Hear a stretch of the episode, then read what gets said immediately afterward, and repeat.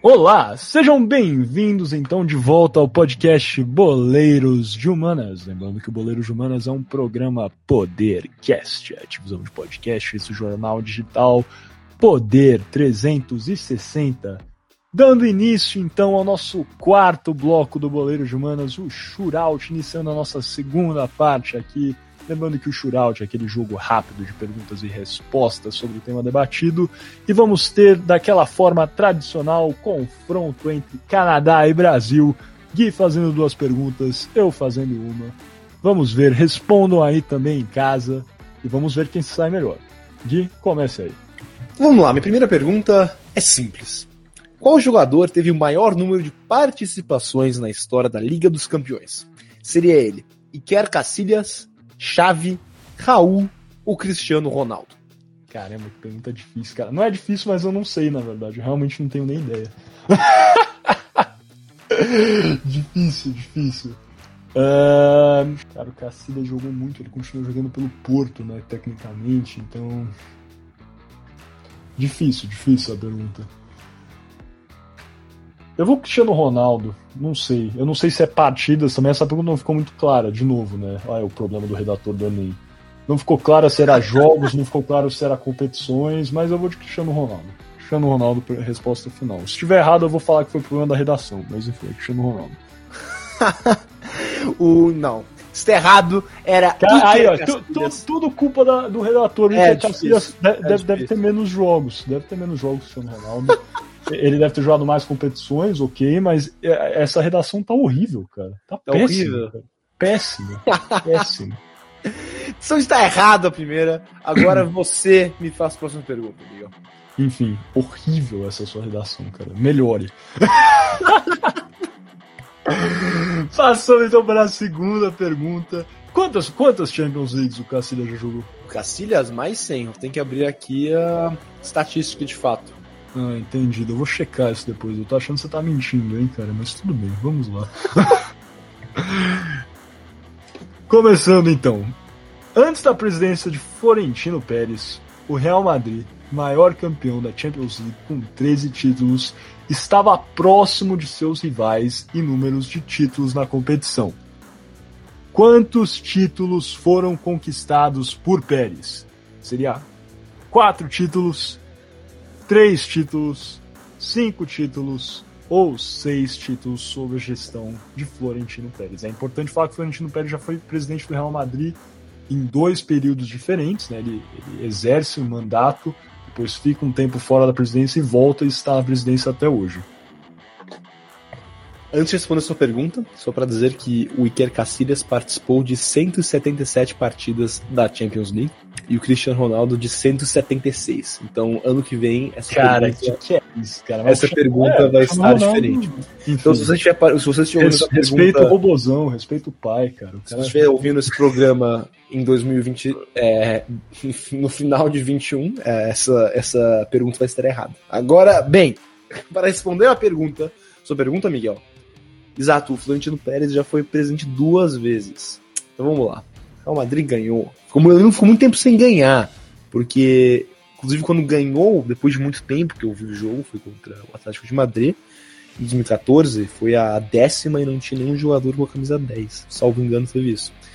Mas, bem, ganhou em 14, ganhou em 17, ganhou do meu Liverpool em 18. 3? 3. 3. 3. Ah, não, teve outra. Ganhou em em 16 também não ganhou. Agora eu estou na dúvida. Seria 4 então?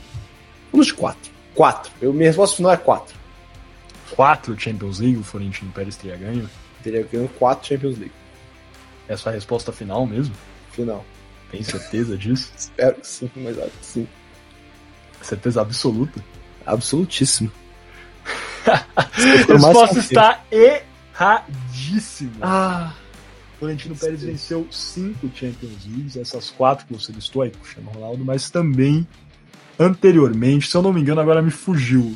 É, mas eu acho que venceu a Champions League de 2003, 2004. É isso? Enfim, uma Champions League anterior, agora tá me fugindo. É, não, não foi de 2003, mas enfim, tinha vencido uma Champions League anterior. Florentino Pérez tem cinco Champions Leagues. em seu nome. De fato, venceu né, aquelas três de forma consecutiva. Venceu, daí teve né, aquele ano antes que o Barcelona vence, mas antes também tinha vencido em 2014, na verdade. Foi 2014, 2016, 2017, 2018. Essas quatro últimas, né? A, a décima, a décima primeira, a décima segunda e décima terceira do Real Madrid. Eu vou pesquisar enquanto você faz a, a, a, sua pergunta, mas não a sua resposta. Vou pesquisar quando o Real Madrid venceu para informar aqui os nossos ouvintes. Mas o Florentino Pérez tem cinco Champions Leagues é, em seu nome. Muito bem, seguimos 0 a 0 então, e agora você tem a chance, Miguel, de fazer um golzinho e levar a partida.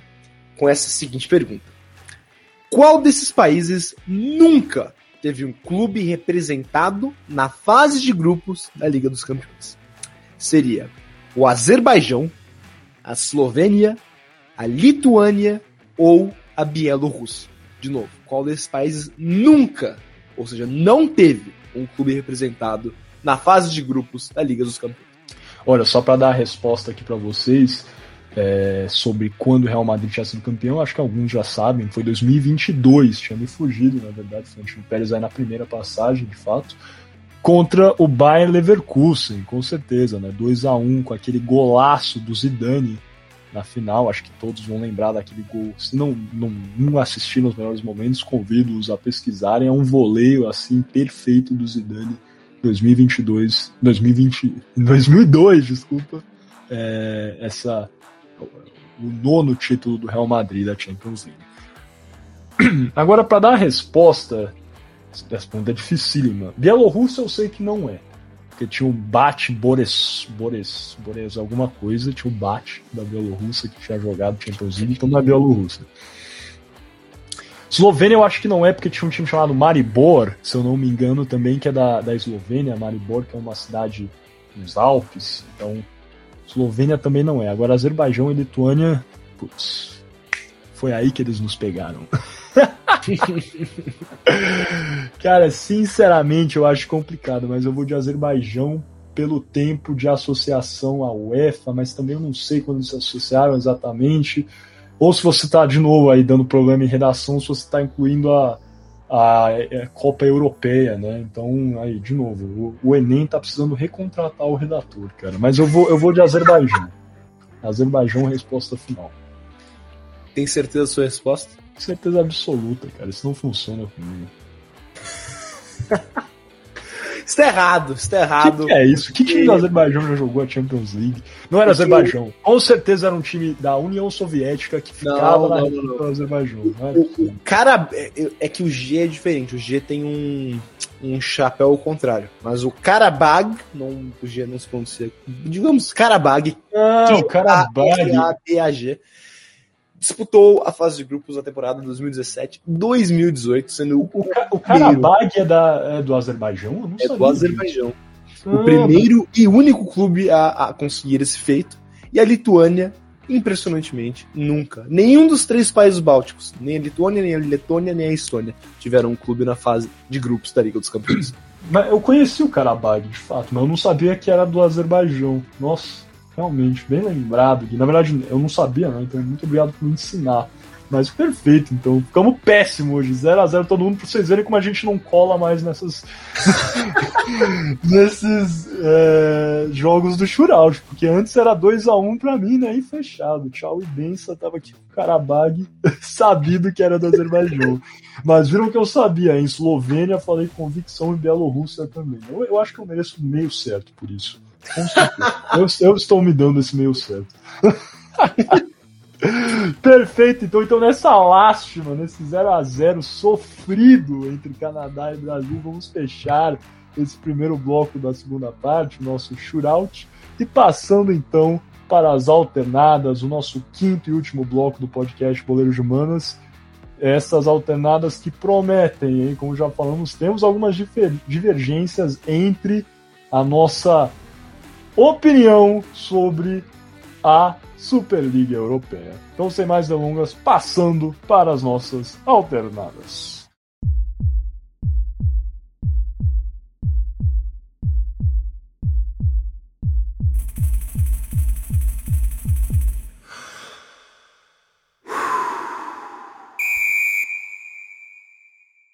Sejam bem-vindos de volta, então, aqui é o nosso quinto e último bloco desse 19 episódio do podcast Boleiros de Humanas. Lembrando que o Boleiros de Humanas é um programa Podercast, a divisão de podcasts jornal digital Poder 360. Estamos aqui iniciando nosso, as nossas alternadas, nesse né, nosso debate que vamos ter sobre o tema debatido hoje. Lembrando, o tema debatido, a Superliga Europeia. E como vocês vão esperar, vai ser realmente se né, você é a favor, não vai ter uma pergunta de fato, será de fato a pergunta se você é a favor ou contra a criação de tal competição. É, e já aproveito aqui para apresentar essa nossa, esse nosso convidado especial de hoje. Já apresentei, né? Falei que ia entrar no final do último bloco, mas temos aqui hoje a sorte de ter é, a parceria do publicitário Gabriel Franco, formado pela ESPM de São Paulo. Franco, como é que você está hoje nessa, nesse nosso debate que vamos ter aqui sobre a Superliga Europeia, cara? Boa noite, Miguel. Boa noite, Gui. É, cara, tô bem, tô bem, obrigado pelo convite é, de hoje. E tô, tô, tô esperançoso para a gente conseguir conversar é, num clima muito mais ameno do que realmente foi, foram as tratativas na Europa, né, cara? é, mas tô ansioso pelo nosso papo de hoje, cara. Perfeito, então. É importante que a gente, já salientei no bloco passado, o Franco vai apresentar né, essa visão, é, acho que um pouco mais financeira dos quesitos. Trouxemos hoje um especialista para conversar com a gente e apresentar uma visão talvez um pouco mais qualificada nesse assunto do que eu, advogado e Gui, possível diplomata, teríamos a apresentar aqui. Mas sem mais delongas, vou abrir primeiro para a opção do Gui, que eu acho que vai ser um pouco mais fervorosa, até mesmo que a minha, a do Franco. Gui, o que você acha dessa competição? Você é favorável? Você é contra? Tô perguntando, mas eu já sei, na verdade, né? Qual a sua opinião sobre a Superliga? Então, acho que eu vou divergir de vocês hoje. Eu sou inteiramente contrário à Superliga. Eu, eu acho que é, é, na verdade, um ataque ao futebol como nós conhecemos. Acho que é mudar. É, e é realmente mudar o jogo por completo. A gente estava discutindo em off, Miguel, outro dia, você. E você falou umas coisas, acho que você falou isso para defender, mas eu, eu, para mim, eu peguei isso como argumentos para ser contra, inclusive. mas a gente estava discutindo, você falou que é, era uma liga que, que o futebol é o único esporte do mundo que não é centrado nos Estados Unidos e que não tem uma liga principal, tem várias ligas. E, e eu acho isso a coisa mais linda do futebol que você não. Primeiro, que não é, é centrado nos Estados Unidos, como todos os outros esportes, beisebol, hockey, basquete. Ele não ele está centrado na Europa, e alguns podem até dizer que não tem um centro, que está por toda parte, porque é um esporte tem muita. É, tem muitos torcedores e que é muito apaixonante em vários países do mundo. Então talvez nem tenha um centro, apesar de sim, o lugar mais importante seria a Europa. É, mas ao mesmo tempo, o futebol é lindo justamente por isso, porque não tem uma liga principal. A liga principal seria a Champions, mas para você chegar à Champions, você tem que ir bem da sua liga doméstica e os clubes menores Obviamente é muito difícil, mas tem chance de ganhar a Liga Doméstica e chegar à Champions e jogar contra o Real Madrid. Por exemplo, o Leicester City, atualmente um time até bem estabelecido na, na Premier League, mas quando ganhou a Premier League em 2015 foi um choque para o mundo do futebol. E ter o Leicester jogando contra o Real Madrid, estava no grupo do Real Madrid, foi uma coisa muito divertida de se ver. E nessa, prova, nessa própria temporada desse, desse ano, o West Ham está em quinto lugar com chances de chegar à Champions League, creio que pela primeira vez na história. É, então, ter essa possibilidade de times pequenos chegarem, lutarem com times grandes, é, é muito o que faz o futebol apaixonante para mim. E, e, também você é, destruiria também o fato de que um clube pequeno na quarta divisão pode um dia disputar e jogar contra os melhores do mundo. Isso teria também terminaria. Uh, e fora de fato não, de não ter rebaixamentos, também para mim torna o esporte menos divertido, porque derrotas não significam nada. Então esse é o meu parecer inicial. Eu sou contra. Antes que eu abrir para o Franco, eu já vou dar o meu parecer inicial. Eu sou favorável à criação da Superliga. Ah, que choque, eu sei. Pois é, ainda mais um boleiro de humanas a favor de uma coisa assim capitalista e opressora como a Superliga Europeia. é, mas eu vou falar a verdade. É... Primeiro que eu acho que é bom ter uma discordância talvez até aflore um pouco da minha opinião para a gente ter um debate melhor. Aqui é, é a miúde, nós, nós concordamos muito no Boleiro de Humanas, mas nesse tópico eu acho realmente uma proposição interessante. é, do Florentino Pérez, que eu pessoalmente aprecio muito. As pessoas agora estão com hate contra o Florentino Pérez, acho que até demasiado, porque as pessoas esquecem o que o Florentino Pérez realmente significou para o futebol. Falei, o Florentino Pérez tem cinco Champions Leagues e, e, muito do que o Cristiano Ronaldo é, eu gostaria de pensar que foi o Florentino Pérez que trouxe isso, né? O Florentino Pérez que monta esse time do Real Madrid, que é um dos melhores da história, com certeza. Cara, o, o Florentino Pérez, assim, é impossível, acho que, medir o que ele já fez pro futebol e o que ele estava tentando fazer, na verdade. A começar, Gui, que eu falei, né? A gente estava conversando em off que o futebol é o único esporte no mundo que não tem uma liga principal, que todas as outras estão centradas nos Estados Unidos, e você ainda está tocando, né? Que o futebol de fato é um esporte muito regional, que tem todo esse aspecto romântico, saudosista. Inclusive, antes de começar a gravar aqui, o, o Gui estava recomendando que o São Paulo ficasse com o Morumbi do jeito que está. É muito fácil para ele falar isso, porque ele torce para o Atlético Mineiro e tem investimento do Rubens Menin, que está construindo um estádio novo para o Atlético. Mas, enfim, é, o futebol, acima de tudo, é um negócio. Acho que as pessoas esquecem disso às vezes. E eu entendo, eu sou torcedor de futebol, vocês sabem, sou apaixonado pelo futebol, mas a verdade é que, acima de tudo, o futebol se tornou um negócio. É, é uma forma de ganhar dinheiro e as pessoas às vezes esquecem que, que é importante a gente aumentar a comercialização disso. E acho que muito disso passa. O Florentino Pérez né, falou, acho que essa frase dele até foi interpretada de forma errada, eu diria, mas né, que os jovens estão parando de assistir futebol. Mas eu acho, eu estava assistindo os programas é, esportivos, né, todos comentando, e ah, eu não lembro exatamente qual era o canal, mas um jornalista falou que é, acho que os jovens, na verdade, têm dificuldade, né, de ficar atraídos a um determinado tópico. Isso é verdade, cara. Quantas vezes eu, até, que sou apaixonado por futebol, tô assistindo o jogo, começo a mexer no celular, começo a, enfim, abro uma coisa no computador, sabe? Acho que, às vezes, realmente, a nossa geração tem dificuldade de focar não sempre, claro, eu assisto o jogo, eu sou São Paulino, vocês sabem, assisto o jogo do São Paulo, assim, vidrado, mas às vezes com certeza perde um pouco do foco, e eu acho que prova disso é que cada vez mais, né, e agora comparando o futebol brasileiro, os jovens brasileiros, é, é raro você pegar um amigo brasileiro que não tem um time europeu. Todo mundo torce pro São Paulo, e para o Barcelona, para o São Paulo e para o Milan, acompanha times na Europa. Eu acho que o, o, mercado europeu se tornar atrativo é importante porque, cara, eu tenho dados aqui, né, as camisas mais vendidas no Brasil é isso: São Paulo, Flamengo, Corinthians, Palmeiras, mas também Real Madrid, Barcelona. E parte disso, parte da, né, do, do crescimento do futebol europeu e do futebol em si, é, é, é essa comercialização, cara. O que era o futebol inglês antes da criação da Primeira Liga, antes da criação da Premier League. E acho que é, há uma comparação aí a se fazer, né? Porque antes da criação da Premier League, o futebol inglês era regido 100% pela Football League, né? Era pela, pela Federação Inglesa.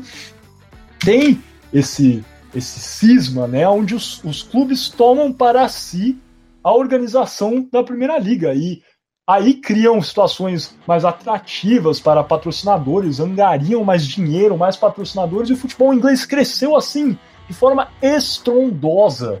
E, de fato, eu, eu, vejo que isso é uma possibilidade no futebol continental também. Acho que o natural, na verdade, é em todos os esportes, em tudo no mundo, ter uma padronização. O mundo globalizado, a gente sabe bem, tem a atração a, a, a polos. Eu acho que o futebol é parecido, já é atraído a a Champions League, mas de fato eu acho que é ativa de forma assim, financeiramente falando. E acho que ainda mais, se não for nesses moldes aí, com times fixos, acho que o maior problema é o pessoal falando desses times fixos, os fundadores. Se não for nesses moldes, eu acho que com certeza cabe a conversa da criação de uma competição no futuro que não está no guarda-chuva da UEFA porque aí os clubes teriam muito mais ganhos financeiros e outros clubes diferentes, até os clubes menores, teriam ganhos financeiros que acho que são incompatíveis no momento. Não existem essa possibilidade. A UEFA agora está falando que vai ter, né? Depois que teve a conversa da, da Superliga, que está conversando com, com um investidor para a premiação, né, para o revenue share crescer, ser aí de 6 bilhões, 7 bilhões. É possível, não sei se de fato vai acontecer agora, mas eu acho que com certeza, por ser um monopólio, isso eu concordo 100% com a afirmação do Florentino Pérez, eles não têm um senso de urgência para melhorar as condições dos clubes sempre. Enquanto se fossem os clubes de fato gerindo, organizando, igual é a Premier League, aí as condições iam sempre melhorar. Então, assim, eu não posso falar que eu sou 100% favorável a essa competição, mas eu vejo inúmeros pontos positivos e eu acho que a conversa tem que acontecer assim fervorosamente nos próximos anos. Franco, dá o seu parecer inicial aí de novo, depois a gente faz uma outra passagem, Gui, eu e você de novo para fechar, cara. Boa. É... Bom, sobre a minha opinião em relação a isso, eu, eu na verdade, não vou ser contraditório nenhum, a, contraditório nenhum dos dois pontos. Eu vejo pontos positivos e negativos em toda essa conversa, é, principalmente porque, como você já deve ter apresentado, ela surge a partir da disputa dos clubes, dos principais clubes do continente europeu, é, com a UEFA. E esses clubes eles estão desde sempre tentando melhorar cada vez mais as remunerações financeiras, é, principalmente por elas serem muito voláteis. É, eles não têm a certeza de quanto que eles vão ter de grana para gastar no ano seguinte e quanto que eles vão conseguir entrar no caixa. E cara, tudo isso com a pandemia, é, com as bilheterias travadas por conta da falta do público nos estádios, é, com a diminuição da, das vendas de jogadores, que, se eu não me engano, o número de venda de jogadores caiu de 5% de um ano para o outro. É, o, a renda ela se focou em quatro pilares esse ano, que é a questão da venda de jogadores, a questão da publicidade, da televisão e da premiação dos torneios. Essa questão da premiação do torneio, publicidade e televisão, elas estão principalmente envoltas nessa discussão com a UEFA. E é aí que eu sou favorável à questão dos, dos, dos 12 clubes é, que foram contra a UEFA, porque eu acho sim que esses times, como o, como o Miguel falou, eles têm que ir contra as federações, eles têm que ir lá bater, falar, cara, tipo, a gente precisa também receber mais dinheiro, a gente precisa de mais apoio. Por quê? Porque você vê que já existe uma disparidade no futebol. Eu peguei uns dados aqui é, de todos os convidados, todos, todos, considerando os 15, até os três que recusaram, que foram o Bayern de Munique, o PSG e o Borussia Dortmund. Nas últimas 16 edições é, da Champions League, todos eles foram finalistas. A última edição, que pelo menos um dos 15 times não foi é, não, não foi finalista, foi justamente a, o ano da zebra, que foi o ano de 2004, na qual Porto e Mônaco jogaram a final, que Porto ganhou de 3 a 0 é, Então, cara, você já tem uma disparidade no mundo do futebol que os clubes de pequeno porte, eles não têm voz para levantar para a UEFA. Então, esses caras, esses 12 clubes, que eles são os clubes com mais torcida, os clubes com mais renda, com mais venda de camisa, tanto na Europa quanto fora da Europa, eles têm sim que ir para cima da UEFA. Eles têm sim que, que cobrar a UEFA uma repartição mais igual das rendas. Porque isso também acaba matando o futebol. Isso acaba trazendo o futebol com ar de, de, de tornar, tornar o futebol algo comum. Porque por mais que a gente fale, poxa, cara, é muito triste eu não ver um, um, um campeão como o Leicester City foi na temporada de 2016 é, na Premier League, é, como a gente não vê é, um Ajax que chegou na semifinal de Champions League foi eliminado no último lance por conta de um gol do Tottenham, cara, a gente está vendo cada vez menos isso. E isso já é por conta da falta da ida dos clubes é, em contrapartida à UEFA. Esse é o ponto que eu sou a favor. Agora, eu concordo muito com o Guino que ele fala que essas questões elas acabam matando o futebol. Por quê? Porque é, muito do que os clubes e, e muito, muito, na verdade, do que os torcedores têm de paixão é, se desenvolveu por conta do futebol ser um jogo imprevisível. É, eu acho que se você mantiver uma liga com os mesmos participantes ano após ano você vai manter uma constância, você vai aumentar o, essa disparidade que já existe, mesmo com os mecanismos de solidariedade que eles falaram que seriam muito maiores do que os que a UEFA já dá para os times que não são participantes das competições continentais deles.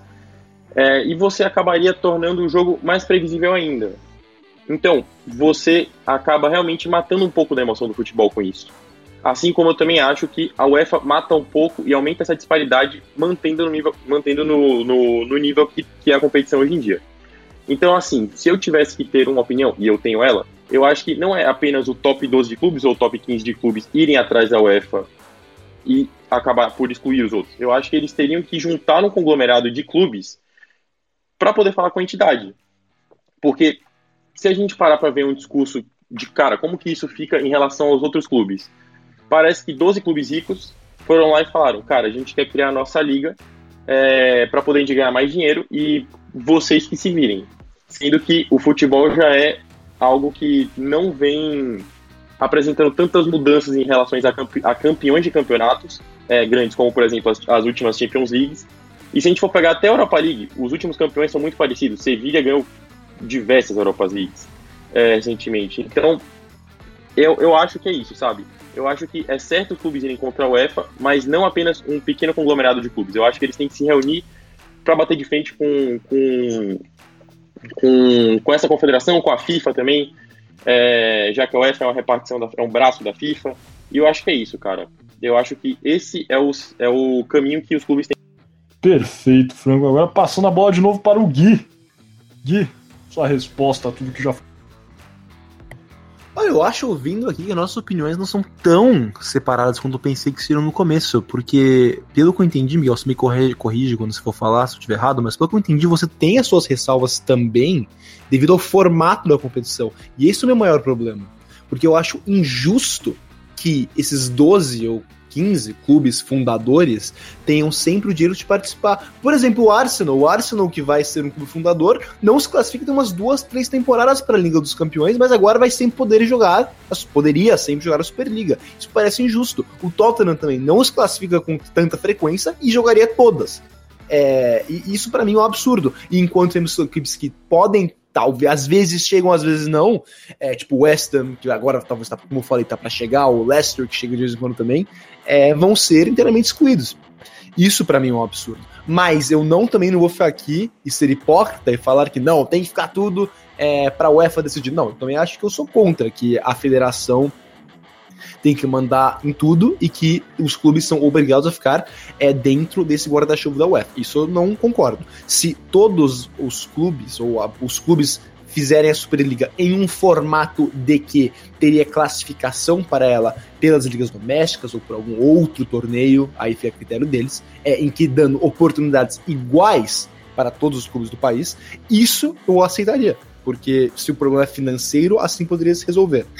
É, mas, de novo, o meu problema principal com a Superliga é como eu acho um torneio injusto, como iria excluir clubes, é, iria beneficiar os mais ricos. Isso, para mim, é, é um absurdo e mata o que o futebol é, porque o futebol como eu falei na minha primeira resposta, é lindo porque não é o beisebol, não é o futebol americano, não é o basquete. E sempre temos os mesmos clubes, e, e, não importa se o clube é péssimo e perde todo ano, ele não vai cair, ele vai continuar ali o que o futebol é lindo também, porque não só todos os clubes têm chance de ganhar, mas tem consequências por perder. Se perder, você é rebaixado. Se perder mais, é rebaixado de novo. É o Sunderland que o diga. Então, é, bem, eu acho que esse é, eu vou concluir assim.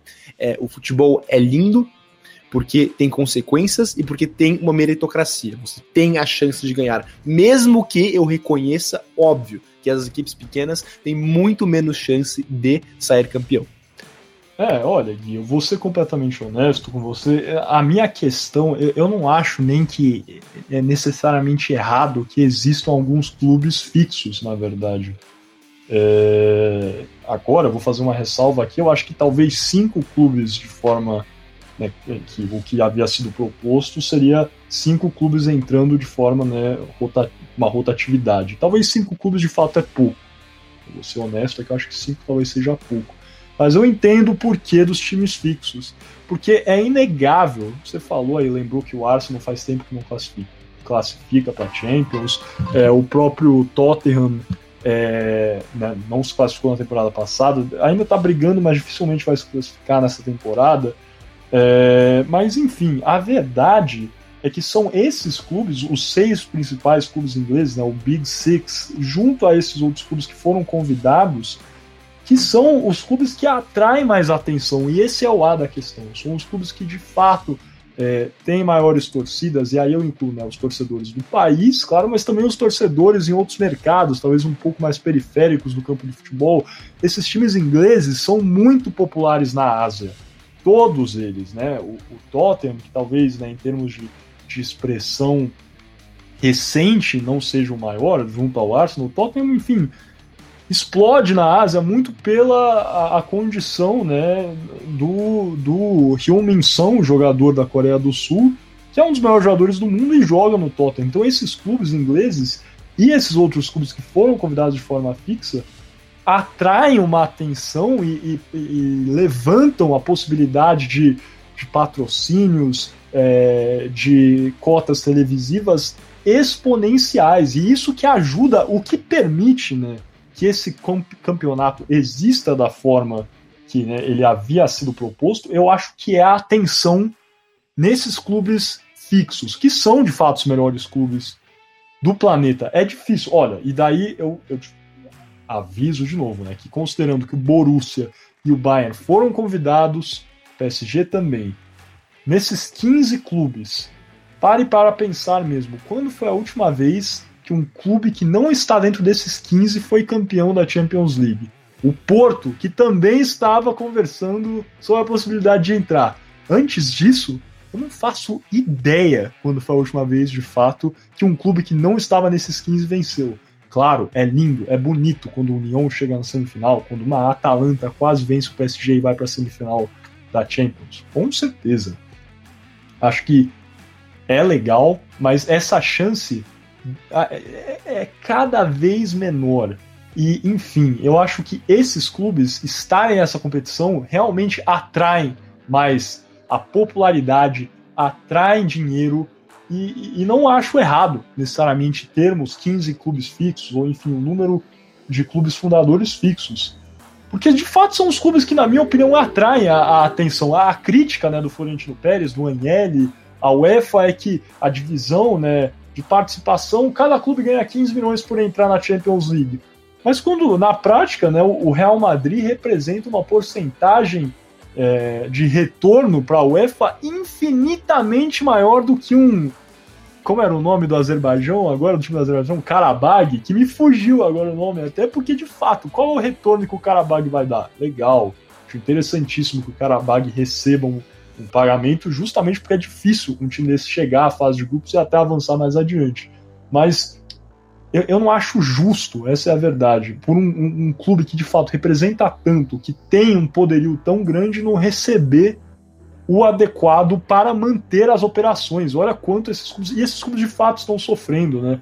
Eu vi outro. Agora eu não lembro exatamente qual o programa, mas alguns falando que né, estavam até é, semi-caçoando do Florentino Pérez, porque ele tinha falado que ah, o Real Madrid ia ganhar né, no ano passado estava previsto aí ter um faturamento de 900 milhões de euros. Por causa da pandemia só faturou 600 milhões de euros. Falando que, né, que essa divisão de 300 milhões de euros aí é, era algo pequeno. Meu Deus, né? Por favor, para mim, assim, se você vai na padaria e o saco de pão francês custa seis reais e você tem cinco, você já não compra o saco de pão francês. Imagina se você gere um clube que ter aí um. Precisa ter um faturamento milionário para pagar jogador, custear estádio que está reformando o Santiago Bernabéu, pagar categoria de base, time de basquete, time feminino e tantas outras modalidades que o Real Madrid tem e manter né, o corpo de funcionários aí que também né, sofreram na pandemia. Pensa que o Real Madrid, quantos, quantos cozinheiros tem o Real Madrid? Quantas pessoas trabalham no marketing do Real Madrid? Tem que manter tudo isso, você está faturando só dois terços do que você precisaria faturar. Você acha que o seu time não vai sofrer, sendo que o seu time está atraindo cada vez mais atenção para uma competição? Não é justo que o seu time receba também?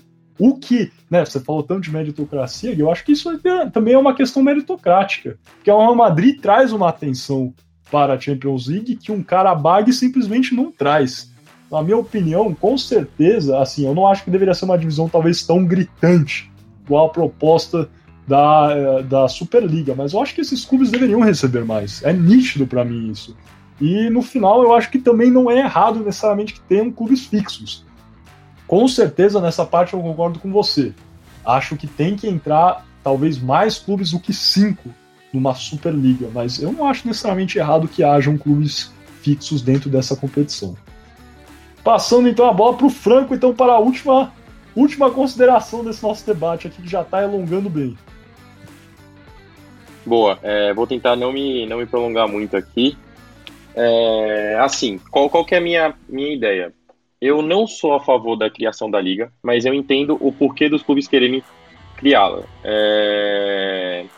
Que, nem, que nem você falou, a gente tem aqui o top 10 de torcidas presentes, é, a gente tem o, o top 10 de vendas de camisas e o de faturamento mundial. É justo que esses caras queiram, queiram receber mais do que eles vêm recebendo nos últimos anos? Eu acho totalmente justo. Eu acho totalmente justo você querer aumentar o faturamento você pensando um clube como empresa. E esses clubes são quase todos clubes e empresas.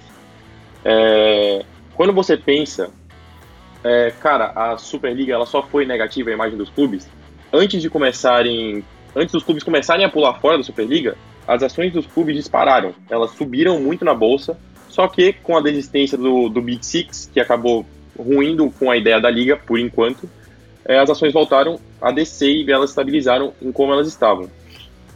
É, então, assim, eu acho que é uma ideia interessante porque você consegue mostrar que, cara, esses caras eles têm realmente voz, eles têm realmente voz para poder fazer coisas grandes e tirar essa, essa bola que é toda da mão da, da UEFA hoje em dia e da FIFA, consequentemente. É, e a, a, principal responsável por tudo, por tudo isso é a própria FIFA. Essa questão da não de, de, democratização de receitas é, e, e, você criar os tetos é, de contratações que não são respeitados pelos clubes, cara, você continua dando cada vez mais poder para um clube, para um, um, grupo pequeno de pessoas que pode chegar lá e falar, cara, a gente vai sair da sua liga. Tudo bem, deu todo esse problema. Os clubes é, foram ameaçados é, serem expulsos da liga, mas a gente tem também essa questão quais são os últimos 15 ganhadores da Champions League? Todos são clubes que estão dentro dessas criações da Superliga. Então, cara, o poder que esses caras têm é muito forte, muito forte mesmo. E a UEFA tem que ficar muito atenta a isso. E os outros clubes, os pequenos, que, que recebem pelos mecanismos de solidariedade da FIFA, é, é, e também os que recebem por entrar na, na Champions League, eles têm que se atentar a isso. Se tem uma liga que consegue oferecer 425 milhões de dólares para um clube entrar, porra, por que, que você não pode pensar, cara, vou formar uma subliga também dessa liga com outros clubes para poder bater de frente com a UEFA, porque a gente consegue lucrar muito mais. É, assim, as receitas elas têm que ser redemocratizadas para poder o futebol voltar a ser mais imprevisível. Eu, eu, bato, eu bato na tecla aqui, o futebol hoje em dia ele já é previsível. A gente falar é muito legal quando você deu os exemplos.